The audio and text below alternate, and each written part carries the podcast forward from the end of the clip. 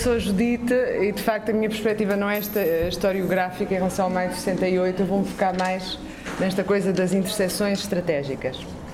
Bom, então, convidada pelo João para falar sobre este tema, classe, género e sexualidade, interseções uh, estratégicas, eu que neste momento não sou ativista no sentido tradicional do termo, sou agora poeta, pareceu-me que o melhor seria começar por esclarecer a minha posição neste debate, neste contexto, à esquerda, com dois poemas de um livro meu que se chama A Fúria da Loiça da China, neste caso de um capítulo que se intitula Queridos Camaradas, Porra. Dizem assim, o primeiro poema chama-se Introdução, acho adequado. Senhores, não somos o aparelho reprodutor da revolução. Merci, gracias, thank you, dank, obrigado, gracia, arigato, falem derit. Gosto mesmo é quando me explicam o que é ser ativista e como deve ser feita a revolução com um ar muito didático.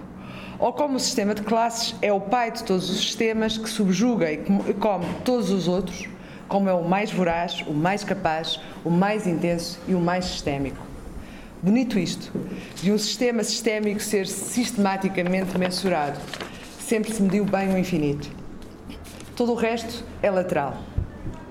Fico embasbacada, podre de admiração, enlevada com a anemia do argumento, esse de querer fazer análises comparativas com quantidades e hierarquias e medir o tamanho da dominação do mundo com régua e calculadora. No fundo, vamos sempre parar o mesmo, a tal questão do tamanho. Uh, o segundo poema, que vou ler a seguir, ele é datado, eu escrevi-o a 27 de janeiro de 2015, quando foi anunciado, todo composto de homens, o governo do Siriza. Chama-se O Silêncio é a Maior Esquina dos Séculos.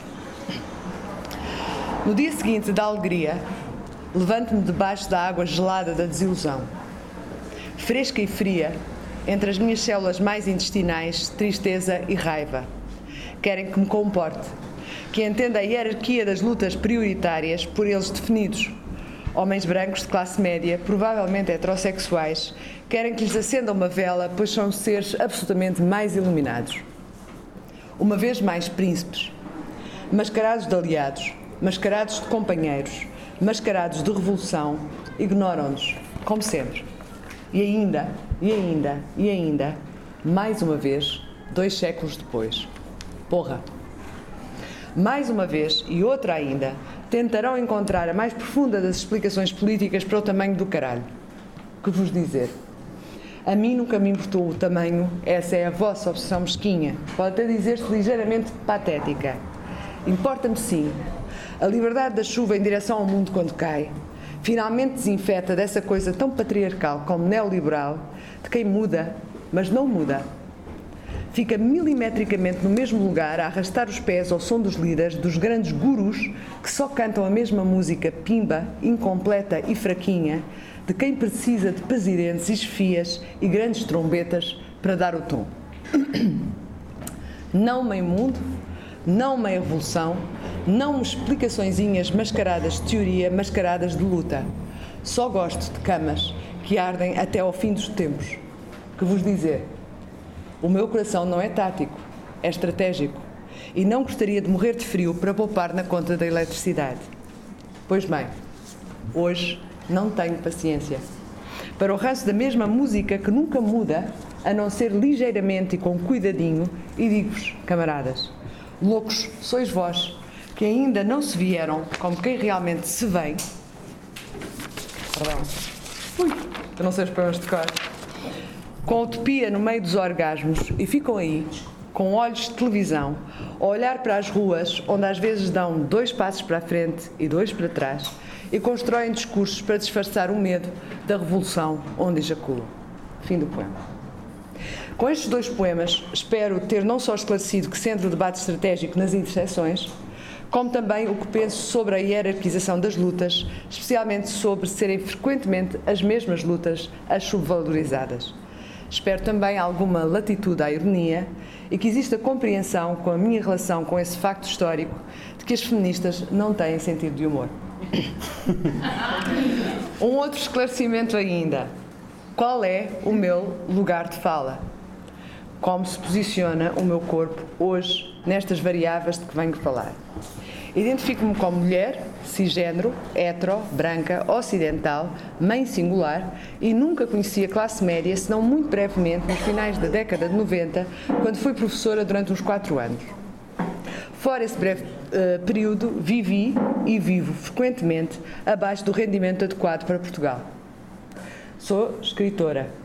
Isto significa, em termos concretos, falando aqui primeiro dos meus lugares de opressão, depois dos meus lugares de privilégio, falarei a seguir, que sou precária de longa duração, gasto grande parte da minha imaginação e muita energia em descobrir modos de sobreviver a cada mês e trabalho ou trabalhei, a minha filha é agora uma adulta, além das 40, frequentemente 50, as tais mais 11 horas semanais em tarefas de cuidado. Ainda sobre isto de ser mãe singular, tive ainda de inventar a palavra, porque isso de nomear mãe solteira era algo inaceitável. E onde estão os pais solteiros? Significa também que para obter o mesmo dinheiro que colegas da mesma profissão, terei de trabalhar muito mais. Um estudo que saiu há pouco informava que os livros escritos por mulheres são vendidos nos Estados Unidos e no Canadá, em média, a menos 45% do que os dos homens, que elas estão pouco representadas nos géneros mais prestigiados e caros, e que dentro do mesmo género literário as mulheres recebem menos 9% do que os homens. Sem contar que me será colocada muitas vezes a questão: acha que escreve para mulheres? A sua escrita procura traduzir o feminino? Uh, ou ainda, acha que há uma escrita para mulheres? Pergunta que, curiosamente, ninguém coloca a escritores, nem sequer o Daniel Dafoe, por ter escrito o Robinson Crusoe. Ou seja, tenho de estar sempre a provar que escrevo sobre e para seres humanos. Bom, então debates estratégicos em maio de 68 a partir dos feminismos, se eu bem entendi. Duas reflexões. Uma primeira trata-se a dizer-vos que, mais uma vez, o que ficou como grande imagem foram os rapazes da Sorbonne, mesmo que muitos não fossem sequer da Sorbonne, e o Mais 68 também tenha sido uma luta operária. Que no dossiê do esquerda.net, com protagonistas do Mais 68, não há, não há lá uma única protagonista. Ou que no anúncio de uma mesa redonda no CCB sobre este tema, um dos painéis tem o curioso título Flores sem fruto e tem, com moderação de Maria Fátima Bonifácio, as presenças de Jaime Gama, António Barreto, Miguel Morgado, Rui Tavares e Jorge Almeida Fernandes e ainda Fernando Pereira Marques, Fernando Rosas e Elísio Somaville. I rest my case. Parece-me bem citar aqui as novas cartas portuguesas e o momento em que dizem as Três Marias: Estamos alegres, mas de forma alguma. Uh, ou evocar a imagem da mulher a mostrar a língua numa manifestação em 68 que a Cultura publicou ontem. Segunda reflexão. Afinal, estou aqui. Pediram-me para falar a partir dos feminismos e interessa-me, tanto como a crítica, dar visibilidade e capitalizar as mudanças e as vitórias. Penso que, apesar destas limitações que referi, que são recorrentes, infelizmente, em muitas revoluções, estes não deixaram de ser anos mágicos. Não porque magicamente mudaram o mundo, mas porque tiveram reflexos revolucionários que foram muito além do seu tempo. No contexto francês, o Maio de 68 significou para os feminismos, nas palavras de Florence Proudhomme, que fez parte do Maio de 68, um evento muito breve, deslumbrante, mas decisivo. Conteve no seu coração o nascimento da MLF, Mouvement de Libération des Femmes, o da Frente Homossexual de Ação Revolucionária, a FAR, e que levou à radicalização do movimento francês para o planeamento familiar. Para as mulheres, o movimento transformou-se numa luta pelo aborto livre e gratuito, demonstrações de solidariedade internacional e solidariedade com as trabalhadoras em luta na França, na presença durante os julgamentos das mulheres que abortaram ou foram vítimas de violência sexual. Escrevemos todos os tipos de jornais, dizia ela, inspiradas pela insolência e radicalismo de maio de 68. A sexualidade feminina foi nomeada, estudada, questionada. Foi também um momento importante para uma maior voz e presença de mulheres enquanto académicas. Continuo a falar do contexto francês. Os anos 60 foram marcantes também para a história dos feminismos num contexto mais alargado. Ah, pela participação e presença no movimento hippie, contra a guerra, nos movimentos eh, negros, anticolonialistas, LGBT ou no movimento ecologista. Ou porque se liberalizou a pílula contraceptiva. Mesmo que em muitas regiões e países do mundo, como em Portugal, as lutas se centrarem nessa mesma época na militância contra as ditaduras ou as potências coloniais, muitas lutas em paralelo se foram construindo. Os anos 60 permitiram juntar vários contextos de desigualdade e opressão que tornaram possíveis algumas sínteses e construção de solidariedades e permitiram trazer para o centro da discussão política, por exemplo, sexualidade, direitos sexuais e reprodutivos, modelos de família, de género, etc. Foram um momento que marcou o início dos feminismos de segunda vaga e um contexto temporal que teve reflexos, mesmo que a diferentes velocidades, em todo o mundo. Convido-vos aqui a pensar na peculiaridade dos feminismos enquanto um dos movimentos sociais que mais tem vindo a mudar a face do mundo humano no último século.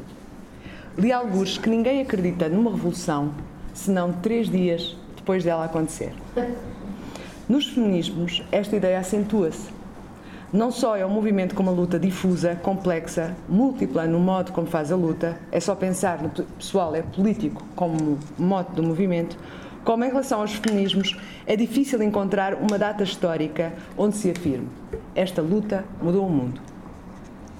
Não temos estes anos mágicos, como a Revolução Francesa, o Maio de 68 ou a Revolução de Outubro, que na verdade são pontos de referência e de flexão, mesmo que estivéssemos presentes em todos eles e em todos o nosso papel fosse menorizado.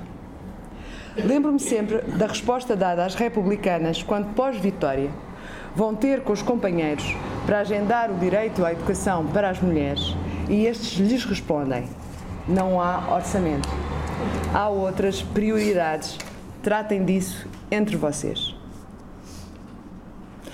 Nós temos datas, como a Conferência de Beijing, que em 1995 escreve os direitos das mulheres como direitos humanos. Mas eu jamais quereria este ano como ano mágico, é demasiado institucional. Nós não temos uma data, temos muitas datas. Temos, por exemplo, a greve de 8 de março este ano. A greve foi convocada em 40 países, em alguns, como no Estado espanhol, demonstrou-se a proporção que pode vir a ter em muitos mais. Num só dia, questionou-se o modelo de produção, demonstrou-se a fragilidade e injustiça do modelo de reprodução, pôs-se em causa o modelo social como um todo, ocuparam-se as ruas e ainda se fez disso uma festa. Ou mesmo hoje, dia em que na Irlanda, num referendo com uma participação histórica, se alterou a Constituição no sentido da despenalização do aborto. Isso permite-me voltar à questão inicial classe, género e sexualidades. E centrar num conceito político disruptor, emergente dos feminismos, a meu ver, estratégico para a luta à esquerda. Interseccionalidade. Porquê disruptor, antes de tudo? Em primeiro lugar, porque tem uma profunda relação com a realidade concreta. Ou seja, dá nome a uma realidade fundamental que até então era invisível. Segundo, põe em causa o mundo tal como o vimos até então e convida a uma mudança estratégica no modo de pensar as lutas. Ou seja, e é isso que me interessa salientar, mais do que um conceito, a interseccionalidade é uma prática da luta política tem vindo a ser crescente, mesmo que tenha muito, muito caminho para fazer. A interseccionalidade é um conceito proveniente dos feminismos negros, cunhado por Kimberly Crenshaw, e sustenta que os conceitos clássicos de opressão dentro da sociedade, tais como o racismo, o machismo, a discriminação de classe, a LGBTfobia ou as intolerâncias baseadas em crenças, não agem independentemente uns dos outros. Mas que essas formas de opressão se interrelacionam, criando um sistema de opressão que reflete o cruzamento de múltiplas formas de discriminação não é por acaso que surge a partir dos feminismos negros. Neste caso, americanos. Pois a realidade de classe para a maioria da população negra é a pobreza.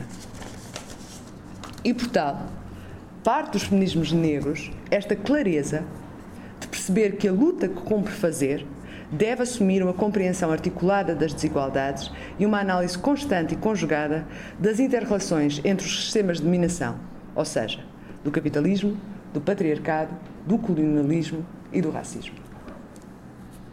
A interseccionalidade convida-nos também à não hierarquização das lutas. Isto significa, em primeiro lugar, para mim, que para mim, por exemplo, é tão importante, premente, inadiável a luta contra a precariedade como a luta contra a cultura da violação, por uma lei de nacionalidade justa. pelo ensino da língua gestual portuguesa nas escolas públicas, ou contra a heteronormatividade. Só a título de exemplo. Que não concebo, nem me identifico com uma luta social que não deste modo. Que não aceito uma, uma luta que me exclua, menorize ou menorize a desigualdade que sofrem outros grupos oprimidos. Que os feminismos, pela sua multiplicidade, permitem-me fazer.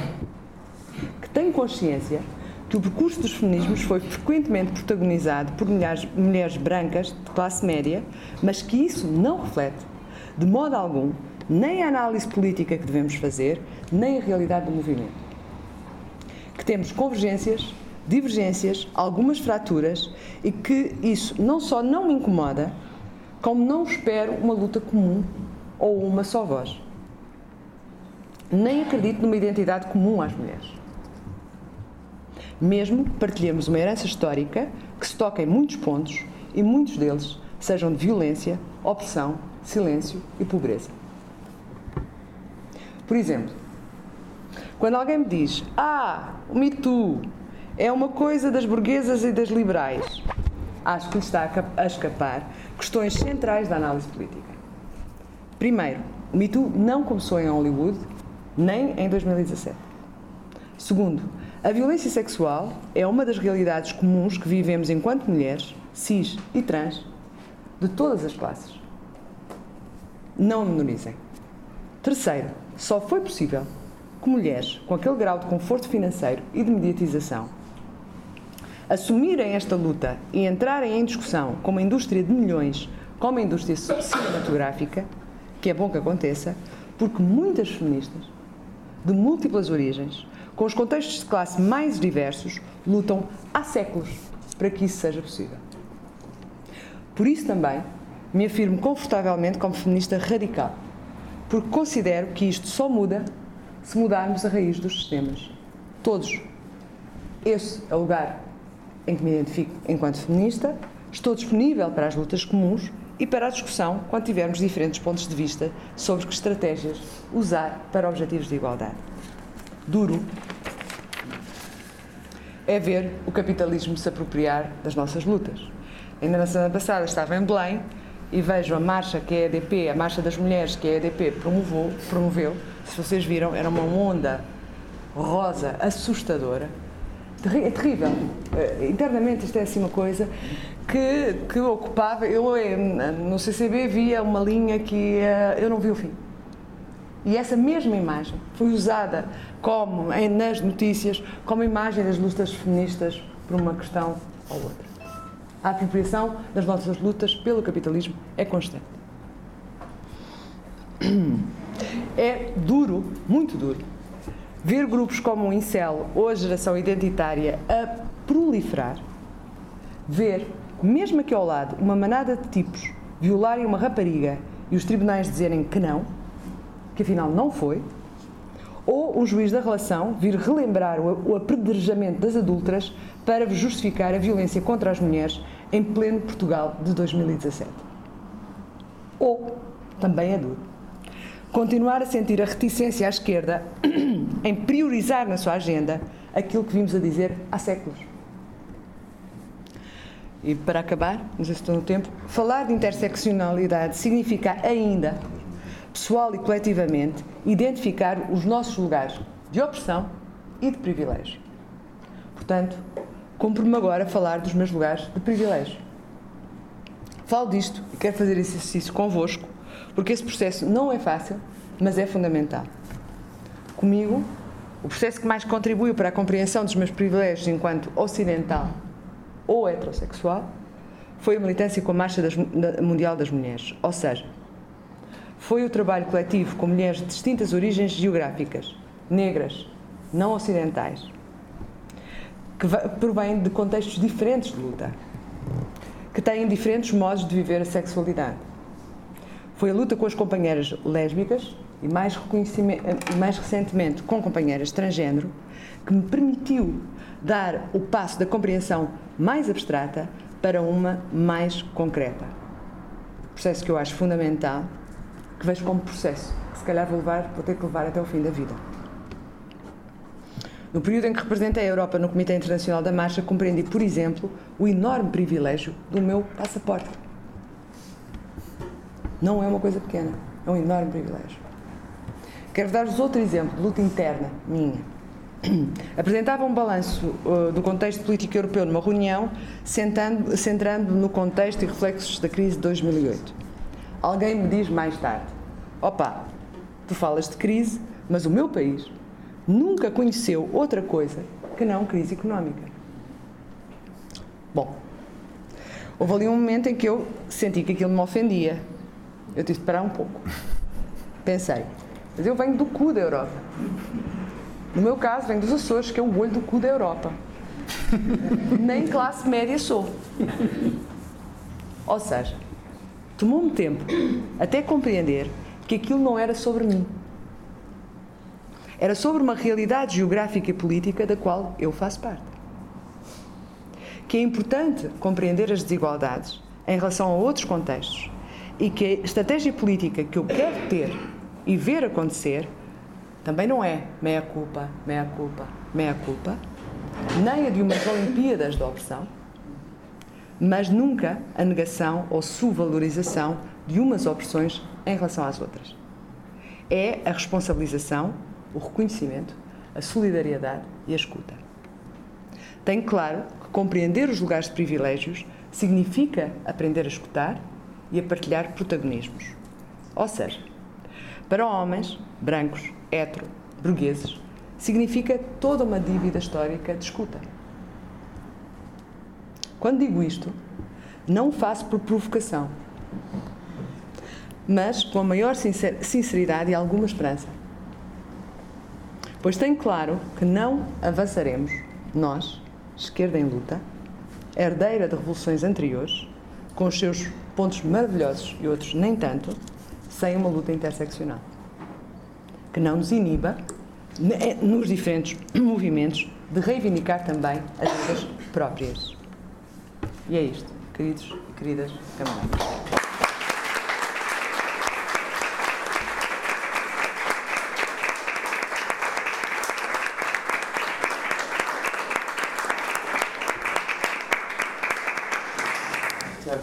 Queres isto? Sim. Ok, então, boa tarde a toda a gente.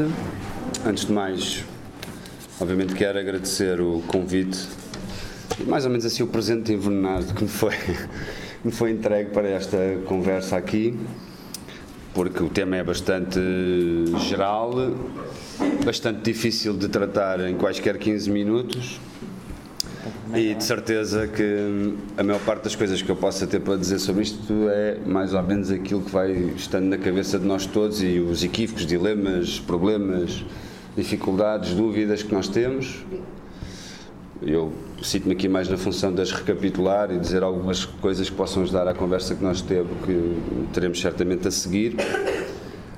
Um, partimos do maio de 68, essa é a ideia, e com boas razões discutir partido, movimento, partidos, movimento, movimentos, poder, disputa pelo poder.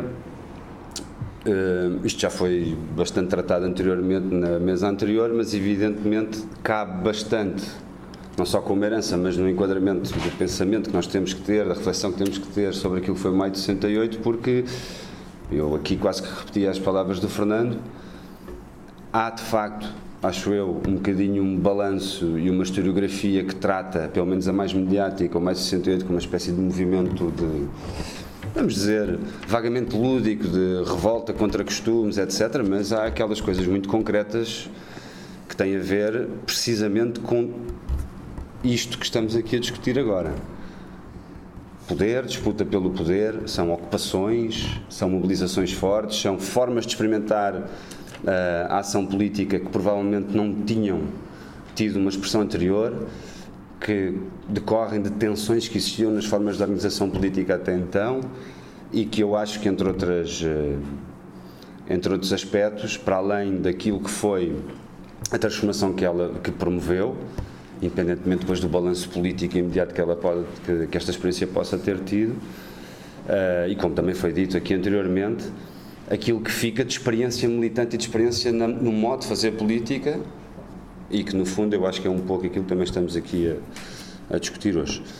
E, e, portanto, quando falamos de ocupações, quando falamos de greves, quando falamos da contaminação e da, da, da inter-relação entre movimento estudantil, movimento popular, movimento operário, uh, sobretudo com a, uh, a, radicalidade que assistimos no maio de 68, com certeza que também estamos a falar um pouco sobre estas relações todas e, uma vez mais, sobre a disputa pelo poder, sobre a sua essência, sobre o que ele é e como ele se exerce.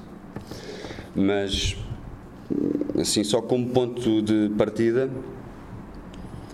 partidos, movimentos, enfim, não sei se vou ajudar muito à conversa dizendo isto, mas nós eh, associamos muito, e eu acho que talvez cada vez mais, e eu tendo a achar que isso é talvez uma dificuldade, ou pelo menos é problemático e podemos discuti-lo, ao partido, aos partidos, ao lugar da política formal, da disputa institucional, pelo poder tal como ele existe, com os seus, com os seus lugares de poder, uh, ao espaço da continuidade, ao espaço da memória, do programa, uh, enfim, ao espaço da organização mais formal e onde uh, se exerce, onde, onde a organização está montada para ser não só esse instrumento de memória, pelo menos no que ele tem de mais virtuoso, mas também de disputa pela, uh, formal pelo poder, tal como ele existe.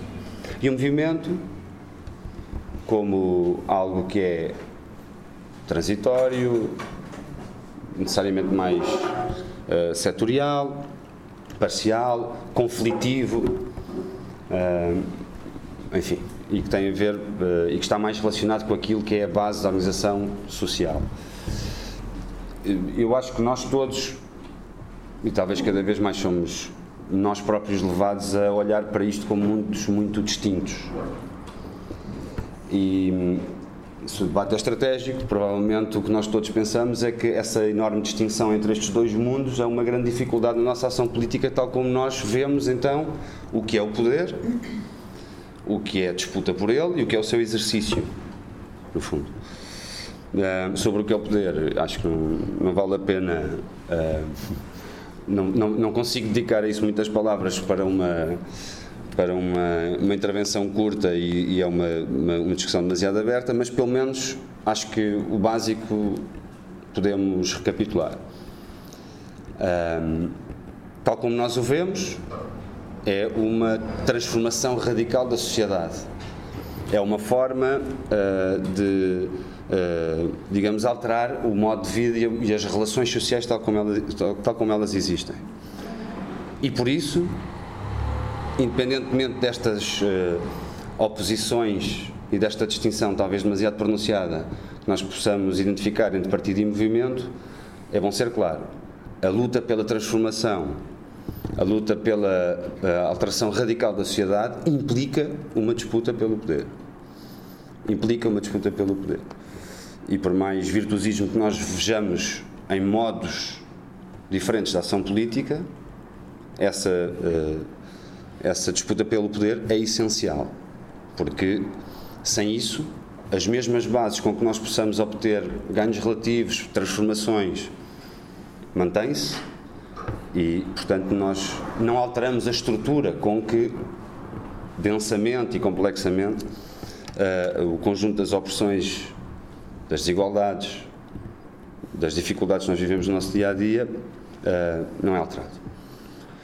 Mas esse exercício ou essa disputa pelo poder é obviamente uma, do, do, ponto de vista da esquerda, deve ser no sentido de o transformar. E é por isso, e aqui recapitulando até um pouco o que estava a dizer a, inicialmente, até por aí a experiência do Maio de 68 foi tão importante, porque ele foi um campo de experimentação de outras formas de organização e de exercício enfim, uh, paralelo de poder, uh, embora menos completo talvez do que noutras experiências na história. Uh, e é por isso que, se nós vemos a disputa pelo poder, eu creio que, que, que é importante, que é central, como um instrumento essencial na ação política que é transformadora, mas se, se entendemos precisamente como esse elemento de transformação, até por isso a própria experiência da organização social e a existência de um conflito é da máxima importância, porque não só uma política que seja que tenha a ambição de transformar necessita permanentemente dessa tensão e desse conflito, mas porque é no espaço do movimento também uh, que se experimentam outras formas de organização. É onde é mais capilar na sociedade a experiência dos militantes, dos, uh, hoje dir-se dos ativistas, é uma palavra sobre a qual tenho imensas dúvidas, confesso, porque eu acho que remete um pouco, mais uma vez, para esse aspecto lúdico, peço desculpa por este parênteses, mas é, é assim que vejo. Um, mas, portanto, o, o lugar do conflito social é também o lugar da experiência militante para ensaiar novas formas de auto-organização, que preparam, que pressionam o poder e, e, e, condicionam e devem alimentar aquilo que é um, essa luta transformadora e essa ação política em geral. Eu não queria transformar esta, esta intervenção em algo muito abstrato e por isso eu trazia só o mais brevemente possível aquilo um pouco do que é também a minha experiência militante. Talvez a mais relevante, tenho várias, mas uh, e tem a ver com a luta contra a precariedade. Uh, e acho que aqui, eu, tentando ser claro sobre isso, nesta experiência que vivo há cerca de 10 anos, está um pouco, estão um pouco de alguns ingredientes que me fazem pensar e que deixo para reflexão sobre essa tal fronteira, essa tal distinção tão forte que existe entre estas, estes campos que nós estamos aqui a discutir. Um, há outros exemplos e que se calhar podemos discutir depois entre todos, mas quando há cerca de 10 anos atrás surgiram os primeiros movimentos contra a precariedade, Uh, havia um património político à esquerda que eu não creio que existisse socialmente disperso, mas existia um património político à esquerda de avaliação do que era a transformação no mundo do trabalho, de um, interpretação daquilo que era o papel e a natureza das organizações tradicionais que faziam, que, que faziam e, e que fazem, que realizam essa disputa no cotidiano e que são as mais prestigiadas, que são os sindicatos, uma crítica sobre alguma, alguma dificuldade do movimento sindical em interpretar estas, estas transformações no mundo do trabalho e de, digamos assim, incluir no campo do trabalho uh, os contingentes que estão ainda hoje afastados da organização em termos genéricos no conflito social do trabalho. E quando o movimento de precários surgiu na sociedade portuguesa, evidentemente ele surgiu pela experiência pessoal de imensa gente que estava a viver esse problema, muitas delas até na sua transição, na parte mais orgânica, na sua transição de vida e nesse conflito na sua, na sua própria história de vida, mas na nossa sociabilização política existiu um balanço e uma avaliação que tem a ver com, uh, com esse fundamento e com essa participação e com essa socialização de conceitos uh, e de uma avaliação sobre a realidade no país. E, portanto, uh, também para dizer isto, a, a, história do próprio movimento precários, que depois, ao longo dos últimos 10 anos, foi uma história de aprendizagem, de construção de um programa próprio e aqui queria fazer este parênteses também, que já agora, embora existisse uma preocupação à esquerda sobre este assunto, não havia propriamente uma definição, um programa, uma interpretação, eh, uma avaliação daquilo que era a situação concreta, porque não havia esse trabalho social, mas teve na sua gênese também uma avaliação política sobre a realidade no campo do trabalho. Exemplo ainda mais concreto, desagregado uh, deste o processo atualmente de regularização de trabalhadores precários no Estado, o PREFPAP, que é assim o palavrão.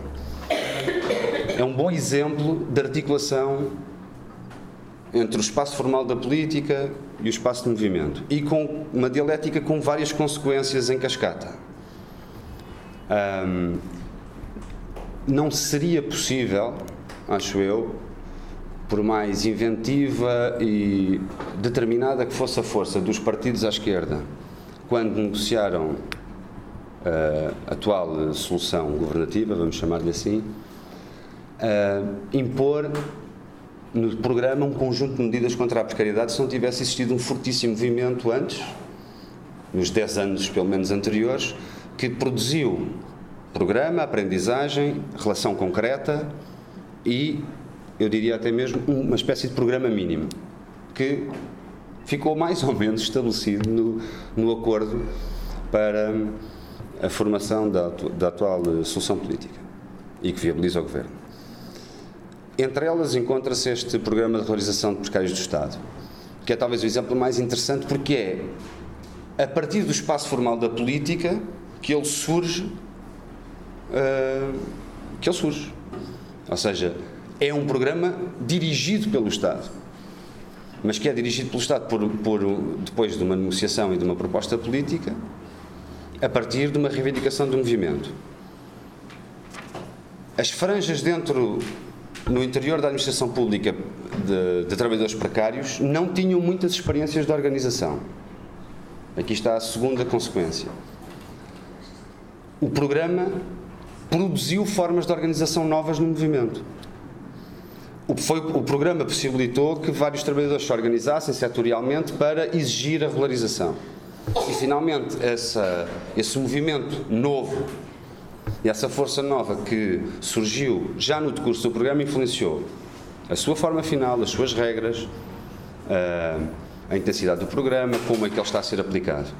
portanto, eu com isto quero dizer que é talvez um bom exemplo à esquerda de como uma interação entre o espaço formal e informal da política, vamos chamar-lhe assim, pode produzir efeitos e pode influenciar aquilo que é a ação política. O mesmo se passou com outras questões uh, que têm a ver com, com o trabalho que, em que estou mais uh, envolvido, na questão dos recibos verdes, ainda agora esta semana voltou a ter eh, notícias que são um bocadinho uh, reaquecidas, mas que, no entanto, correspondem de facto a um avanço muito grande na alteração do regime de contribuições, numa nova proteção social. Enfim, o que é, o que é facto é que esta, esta nova realidade que nós temos de uma espécie de. parecia quase impossível de uma espécie de uh, concretização de um programa mínimo estabelecido ao longo de 10 anos como experiência de movimento, foi possível numa interação e numa relação entre estes dois campos que aparentemente surgem como tão distintos na nossa ação política. Eu não vou desenvolver isso, mas só queria assinalar que há outras experiências em Portugal nos últimos anos que que, que, merecem, que merecerão talvez um dia mais tarde, quando houver alguma distância, mas passou tudo muito rápido, os últimos anos foram muito duros em muitos aspectos, um, mas falo em concreto daquilo que foram as grandes mobilizações. O 12 de março, a geração Arrasca, as várias mobilizações de grande dimensão um, contra a Troika, contra a aplicação do programa da Troika contra o governo do Passos Coelho, são também elas, digamos, demonstrações da complexidade que existe na relação entre a mobilização social e a tradição política e que eu acho que tiveram leituras e consequências muito diferentes na cabeça das pessoas e que infelizmente eu acho, por exemplo, à esquerda não se fez um balanço suficientemente sólido sobre isso. Eu, por exemplo, tenho a convicção de que a falta de continuidade do movimento nesse campo teve muito a ver com a incapacidade social e política nos dois campos de conseguir compreender o alcance e o significado que esses movimentos tiveram, porque se rotularam rapidamente como derrotados, coisa que não é muito diferente do balanço que fazemos no meio de 68, diga-se passagem há muitos aspectos, um, sem compreender o enorme efeito de transformação que teve e que podia ter tido muito mais, é certo, e até, uh, pronto, eu prometi que não ia falar sobre isso, mas só para dizer esta linha, até por uma coisa, até porque foi das poucas experiências que obrigou uma convergência social à esquerda raríssima. E foi muito tensa, posso-vos garantir para quem a viveu por dentro. Campos da esquerda que sempre negaram ter uma ação social em conjunto foram forçados pela dinâmica política de um movimento brutal a tê-la. Isso é uma coisa pouco contada por várias razões. Enfim, então, vou acelerar só para dizer que se nós olhamos, e penso que devemos olhar, para a ação política como uma ação transformadora, e se olhamos para ela uh, tentando, uh, com a chave da interação e do, o diálogo permanente entre estes campos formal e informal da política, entre partidos, movimento e numa aspiração de disputa de poder, um, parece assim uma coisa mais ou menos evidente. Eu gostava de identificar só alguns bloqueios e dificuldades, talvez ajudem para a nossa conversa, que não são nenhuma novidade. Em primeiro lugar, uh, é bom ser claro sobre isto, há uma e aqui isto é mais, eh, estamos a falar mais do, do, do, nosso campo de ação política imediato, que é o país, não é? E no, no tempo em que vivemos. Uh, mas há uma enorme dificuldade em sequer formular e na prática uh, viver esta relação partido-movimento há uma diabolização hoje forte da ideia de que pode haver uma relação entre movimento social e partido saudável. E partidos, não é? Este espaço é um espaço, e era aí que eu queria retomar o início do que estava a dizer. Esta relação está contaminada pela ideia de que são campos muito distintos e que devem ser. Porque se não forem, há uma, contamina uma contaminação e uma sobreposição uh, da, da, sua ação, ou há.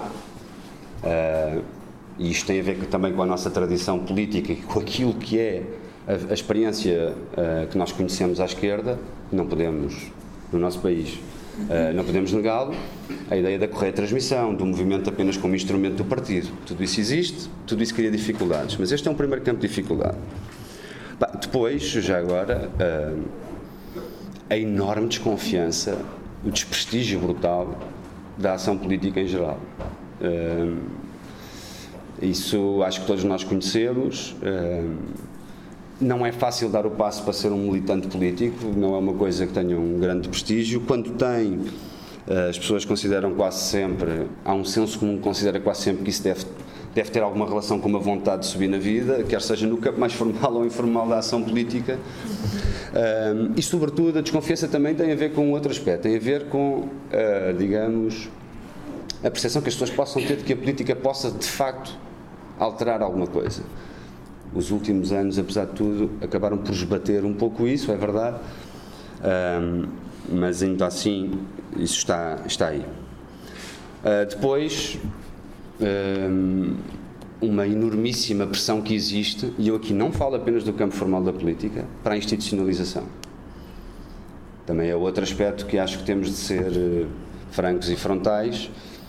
Um, porque quer no espaço formal da política, na ação partidária, como no campo do movimento, como nós vivemos, creio eu, uh, numa sociedade com pouquíssimas raízes e com pouquíssimo movimento e com pouquíssima articulação e participação social, a atenção é sempre para o curto-circuito, para a proposta, para a institucionalização e para a formulação ah, mais ou menos uh, direta das eh, propostas e não para a criação de uma rede social mais capilar. Depois, finalmente, um, eu acho que existe um. É difícil de encarar, todos estes problemas são muito difíceis, por isso é que eu hesito um bocadinho na, na forma de, de, de colocar estas questões, mas nós somos de facto muito poucos, não é? Permitam a minha franqueza. Um, o movimento social em Portugal é muito débil. A ação partidária em Portugal à esquerda faz-se com poucos militantes. Um, e por isso há uma enorme drenagem das pessoas que têm experiência militante para poucas funções, para poucas atividades, para assumirem responsabilidades cada vez maiores, e isso tem uma reprodução enorme em tudo. E vejam como isto não é campo exclusivo da política partidária, porque não há experiência muito diferente nos partidos e nos movimentos de caras novas, novos interlocutores, eh, mais gente a participar eu diria que os partidos fazem isso um pouco melhor do que os movimentos até em Portugal, uh, o que é uma, uma dimensão até bastante preocupante da nossa ação uh, política.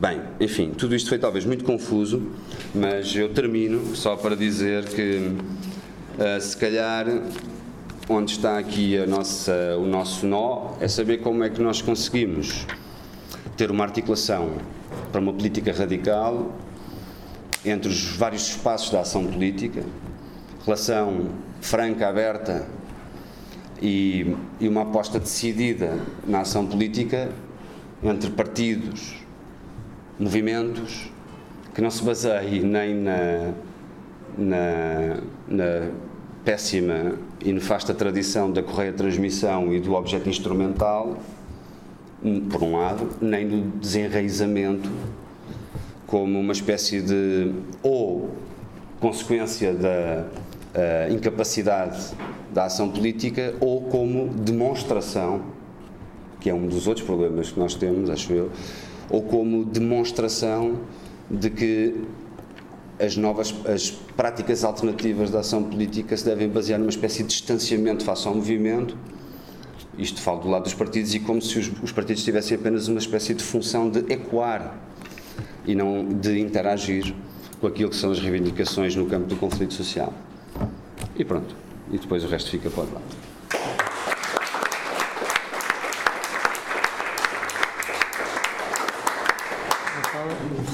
Obrigada.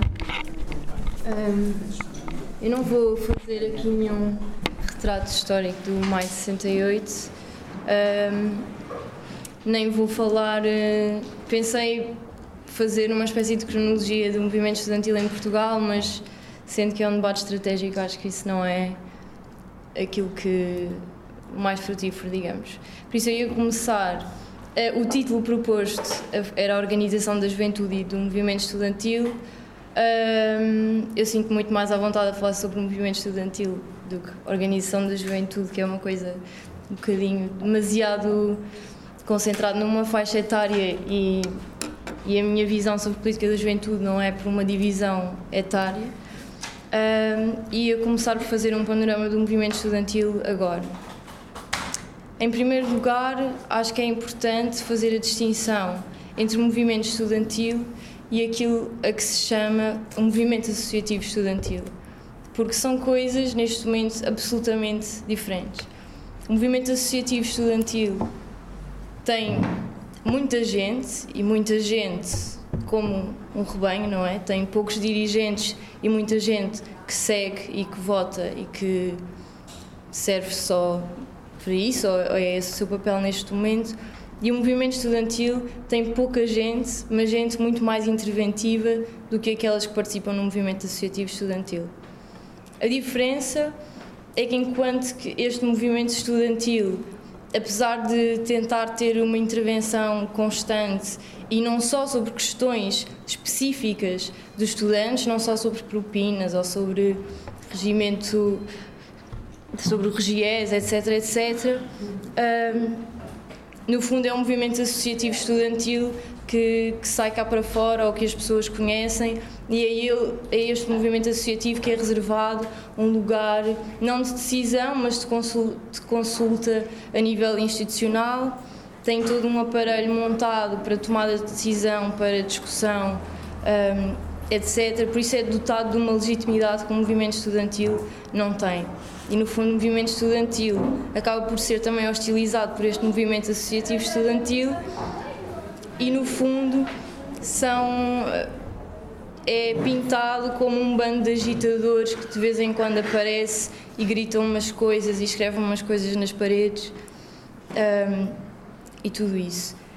Portanto, o paradigma de agora é o que existe é movimento associativo estudantil, não tanto movimento estudantil, e este movimento associativo um, concentra-se, acima de tudo, na gestão cotidiana das instituições de uma forma aparentemente despolitizada, porque o que reina entre o que reina dentro das faculdades, não só dentro das aulas, nos métodos de ensino ou na forma como as instituições são geridas e mesmo na forma como os estudantes se relacionam uns com os outros e com os outros grupos dentro da faculdade, funcionários, investigadores, professores, o que reina é a despolitização de todas essas relações e de todos esses processos.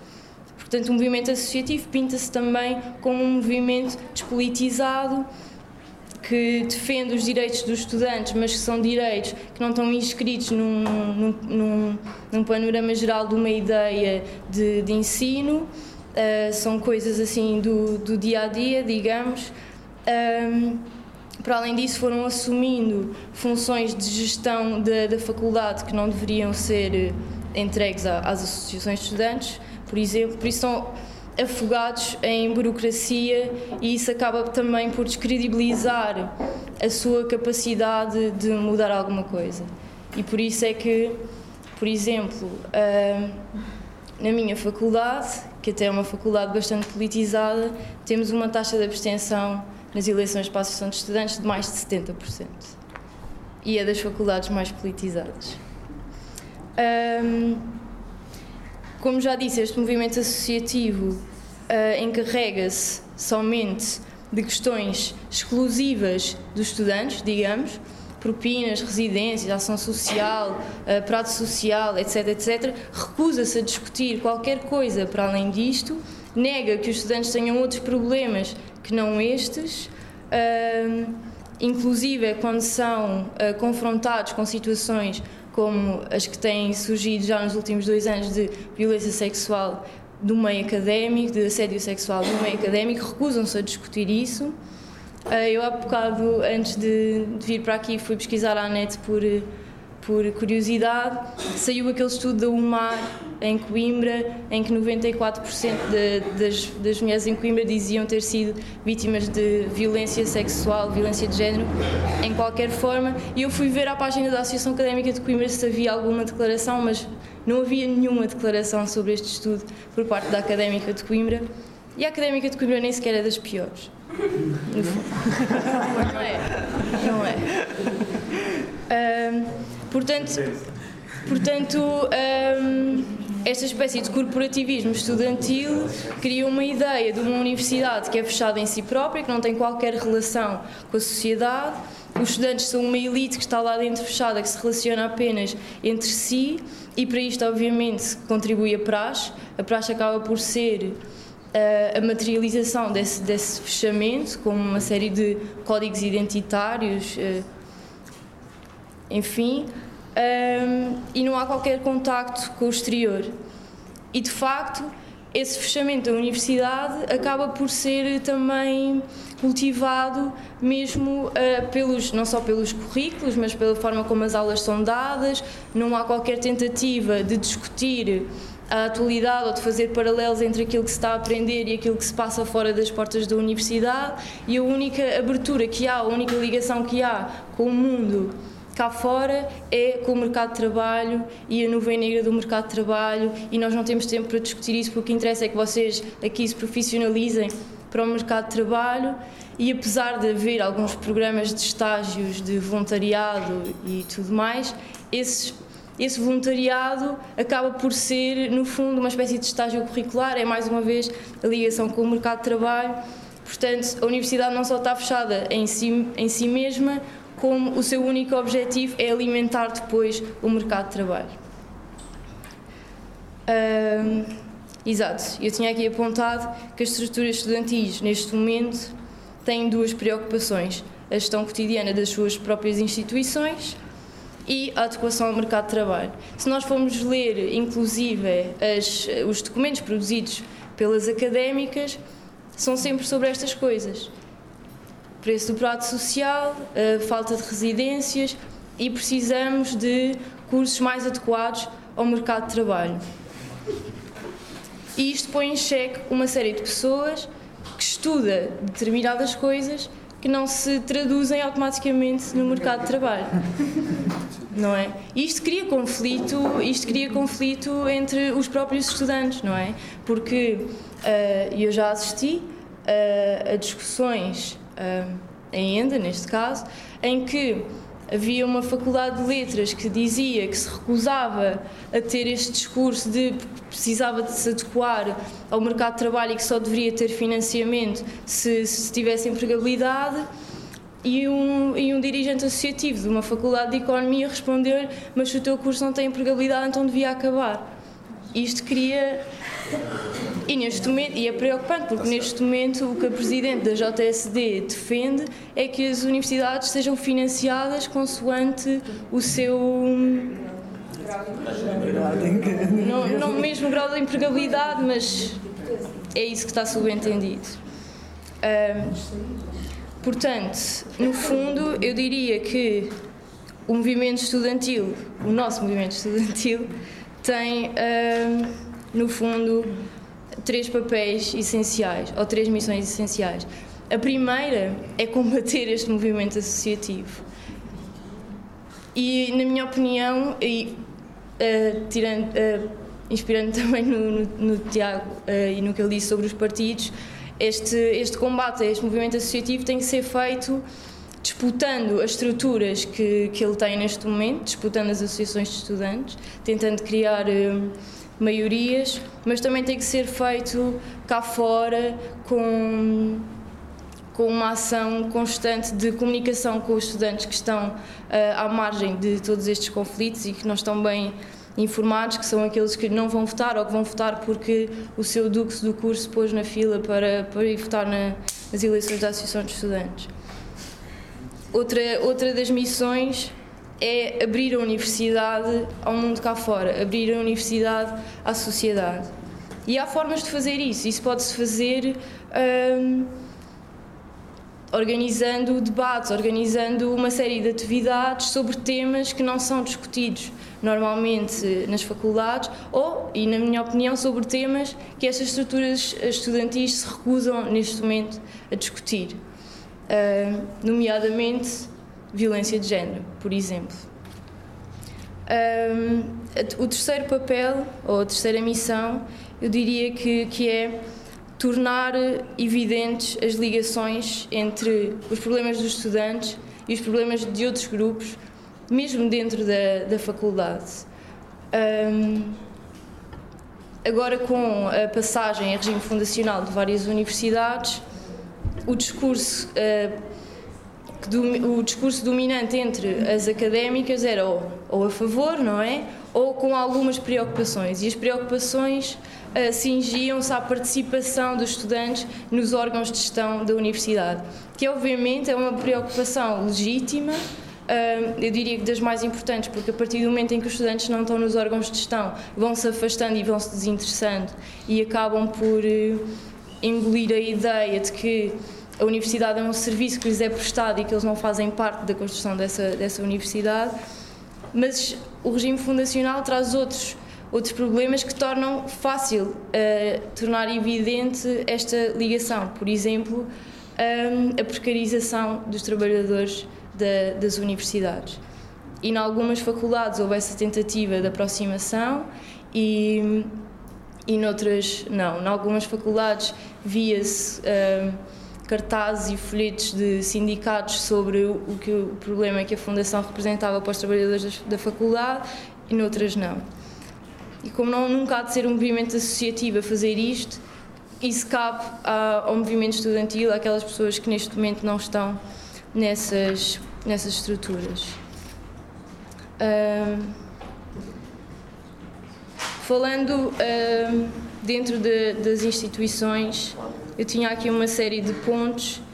O primeiro uh, era um dos maiores obstáculos à organização estudantil é de facto a praxe e não há forma de fugir a este debate, porque a praxe representa tudo aquilo que nós queremos combater, não é? A praxe é o culto da hierarquia, é, é pintada muitas vezes como uma forma de nos tornar todos iguais, porque o traje até pode representar a igualdade, mas no fundo o que o traje faz é condicionar a igualdade à eliminação da diferença. Só somos todos iguais, fomos de facto iguais, por isso não podemos ser diferentes e temos que nos vestir iguais uns aos outros.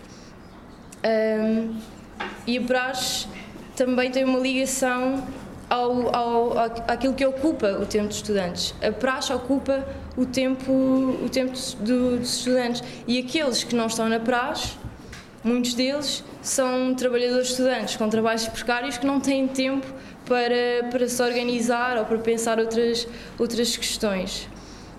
E ainda sobre a ocupação do tempo dos estudantes fora do período das aulas, temos um, um, deserto de atividade cultural dentro, dentro das escolas e dentro das universidades. E isto deve-se não só ao facto de a, passagem pela universidade neste momento é tão curta, mas com tanta carga que as pessoas não têm tempo para, para se dedicar a outras coisas, mas também porque há um problema relacionado com o financiamento destas atividades. Estas atividades são financiadas, se calhar, pelo IPDJ, digamos, pelas associações de estudantes, e basta desviarem-se um pouco daquilo que um, quem, quem tem, o, tem o poder dentro da universidade uh, pretende para essa universidade, para esse financiamento não existir e acaba por ser muito cansativo para as pessoas que, que querem organizar atividade cultural dentro das universidades fazerem. Um, este tempo também não é ocupado na gestão das instituições, porque, acima de tudo, porque os estudantes têm vindo a perder lugares dentro dos órgãos de gestão. Um, mas nos últimos tempos um, tenho vindo a perceber-me de que pode haver aqui alguns embriões de, de mudança ou de esperança dentro, dentro da, das universidades. Se há um ano atrás, depois de, do caso da violação na queima do Porto, houve uma discussão muito acesa entre os dirigentes associativos sobre o caso.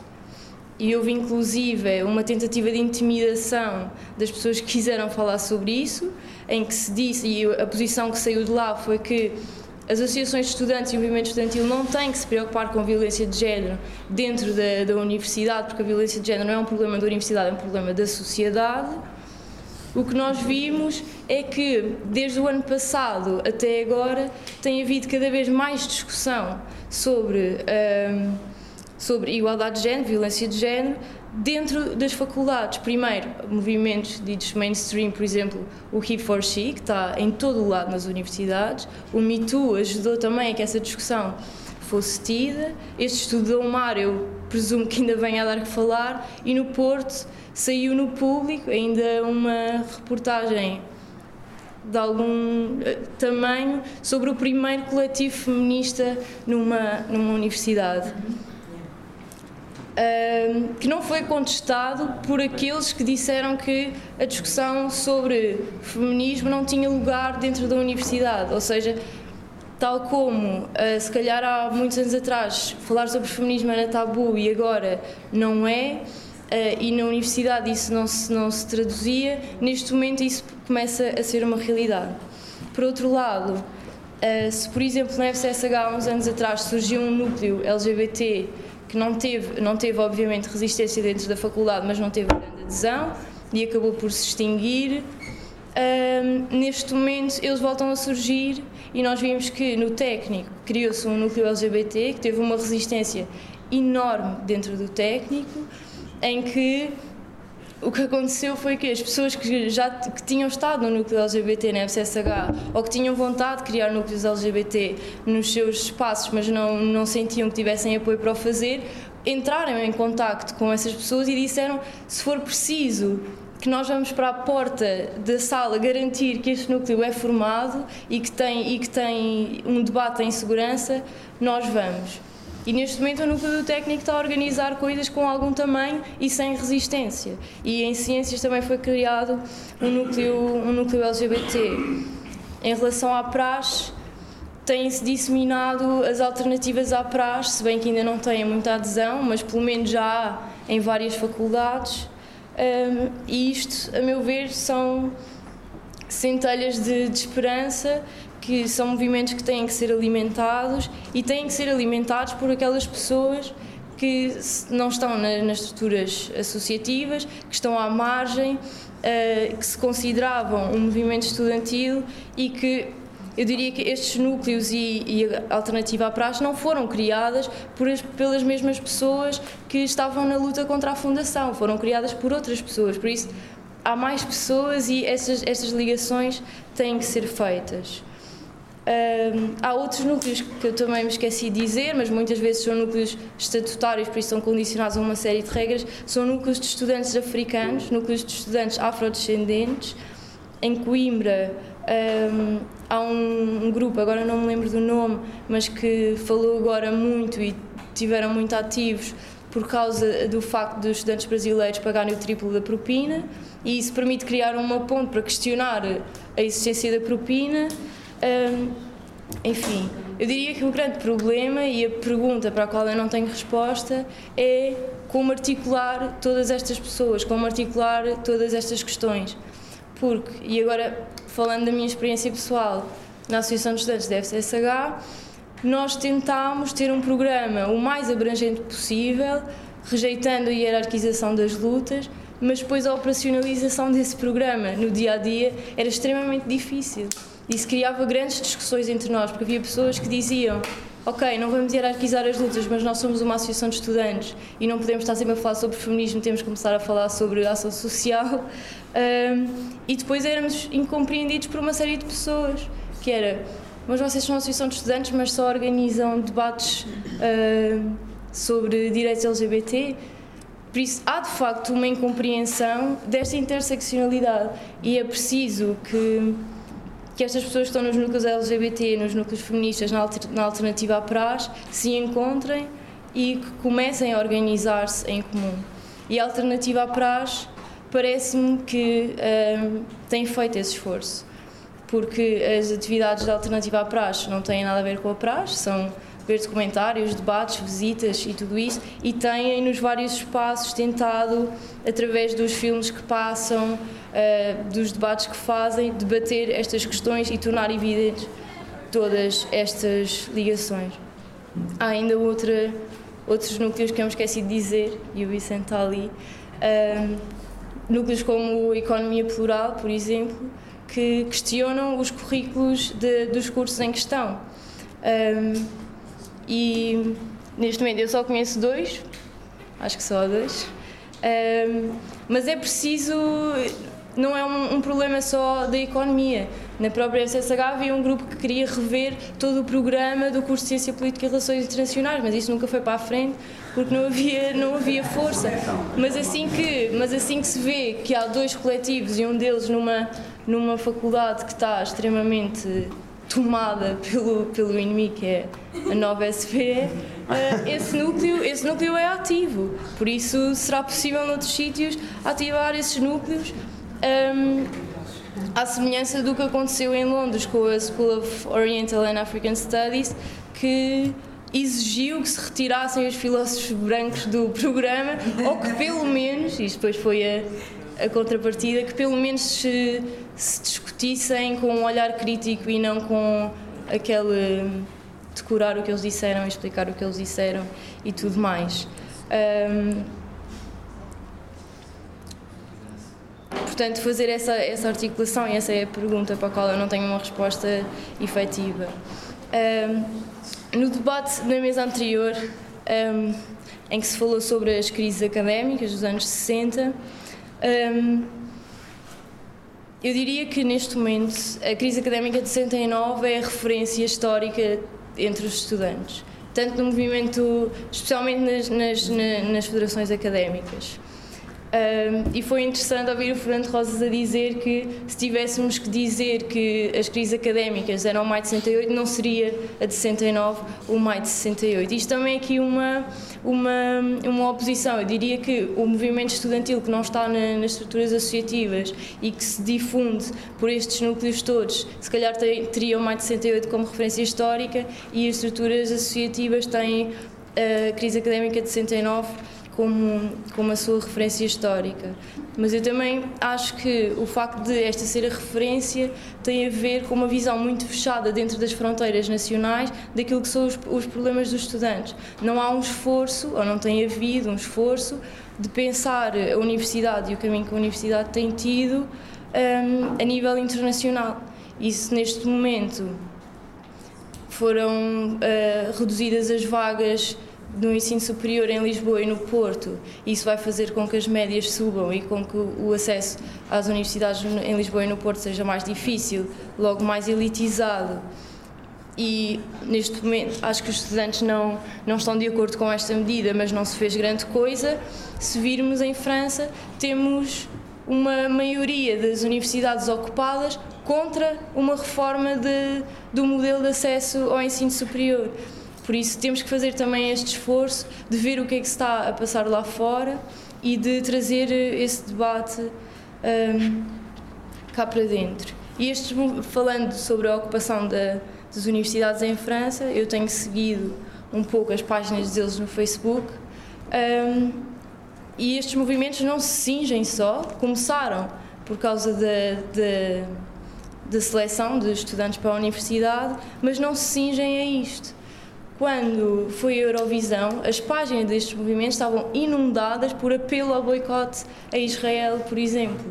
Um, eles lutam contra o Macron, lutam contra o Trump, tudo isso, e cá, um, por isso eles se calhar já passaram essa fase em que conseguem articular as coisas, não sei se serão compreendidos por toda a gente, mas de facto têm muito mais gente do que o movimento estudantil tem cá um, é só mais uma prova de que é preciso fazer, fazer essa articulação.